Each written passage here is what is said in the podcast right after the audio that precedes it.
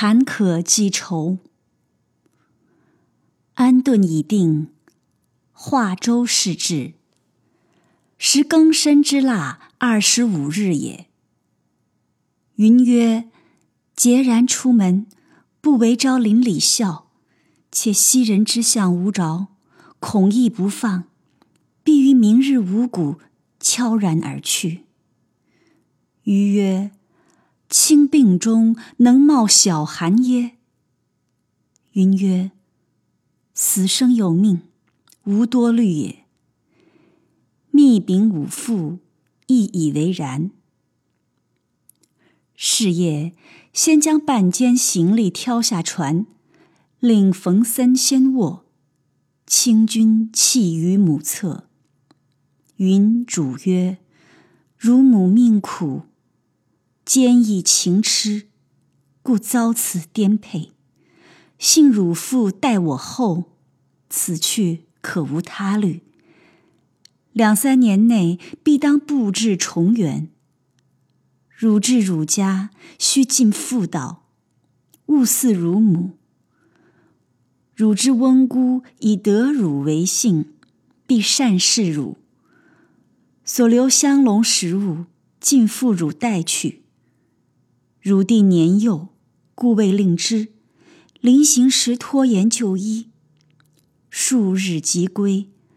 思我去远，告知其故，禀闻祖父可也。旁有旧谕及前卷中曾令其家消暑者，愿送至乡，故事时陪祀在侧，拭泪不已。将交五谷，暖粥共啜之。云强颜笑曰：“昔一舟而聚，今一舟而散。若作传奇，可名吃舟记矣。”冯森闻声一起，深曰：“母何为？”云曰：“将出门就医耳。”冯森曰：“岂何早？”曰：“路远耳，如与子相安在家。”勿讨祖母嫌，我与汝父同往，数日即归。鸡声三唱，云含泪抚玉，启后门将出。冯森忽大哭，曰：“一我母不归矣！”清君恐惊人，急掩其口而谓之。当是时，与两人寸肠已断。不能复作一语，但只以呜哭而已。清君闭门后，云初向十数步，已疲不能行，始欲提灯，于背负之而行。将至周次，即为罗者所执。幸老妪认云为病女，余为婿，且得周子皆画室工人，闻声接应，相扶下船。解围后，云使放声痛哭，是行也。其母子已成永绝矣。化名大成，居无锡之东高山，面山而居，躬耕为业，人及蒲城。其妻夏氏即云之蒙子也。是日五味之交，始抵其价。华夫人以倚门而待，率两小女之舟相见甚欢。浮云登岸，款待殷勤。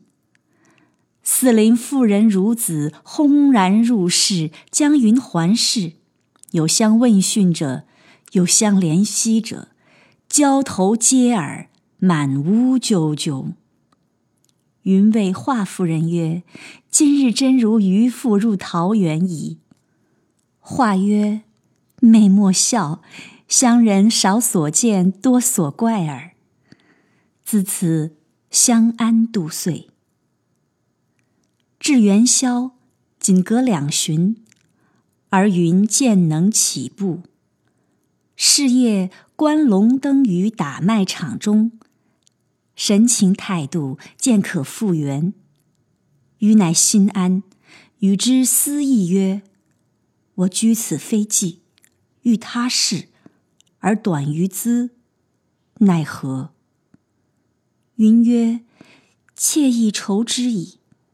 君子仗范惠来现于晋江严公堂司会稽，十年前曾借君十金，世属不敷，妾点差凑之，君意之耶？”余曰：“望之矣。”云曰：“闻晋江去之不远，君何以往？”余如其言。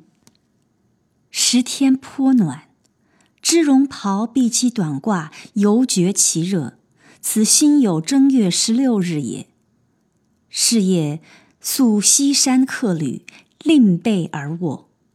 晨起，乘江阴航船，一路逆风，寄微雨。